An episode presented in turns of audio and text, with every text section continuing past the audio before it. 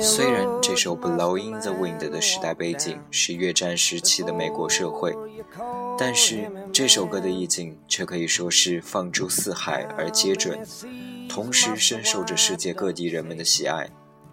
当东欧与中东各地战火频传，当国人为政府与某些民间企业的不当措施采取激烈抗争手段的时候，总是令人不禁又想起这首歌曲。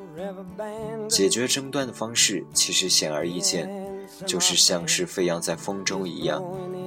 只是有几个人肯去倾听呢？今日歌曲推荐来自 Bob Dylan，《Blowing the Wind》。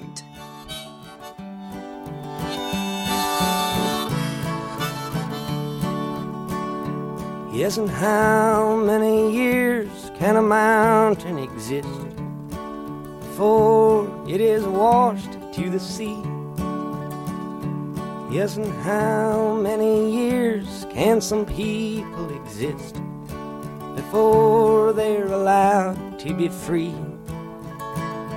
Yes, and how many times can a man turn his head and pretend that he just doesn't see the answer, my friend, is blowing in the wind. The answer is blowing in the wind.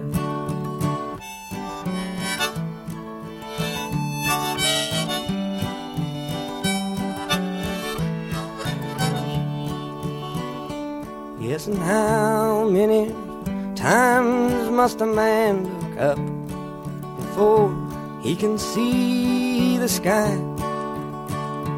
Yes, and how many ears must one man have before he can hear people cry? Yes, and how many deaths will it take till he knows that too many people have died?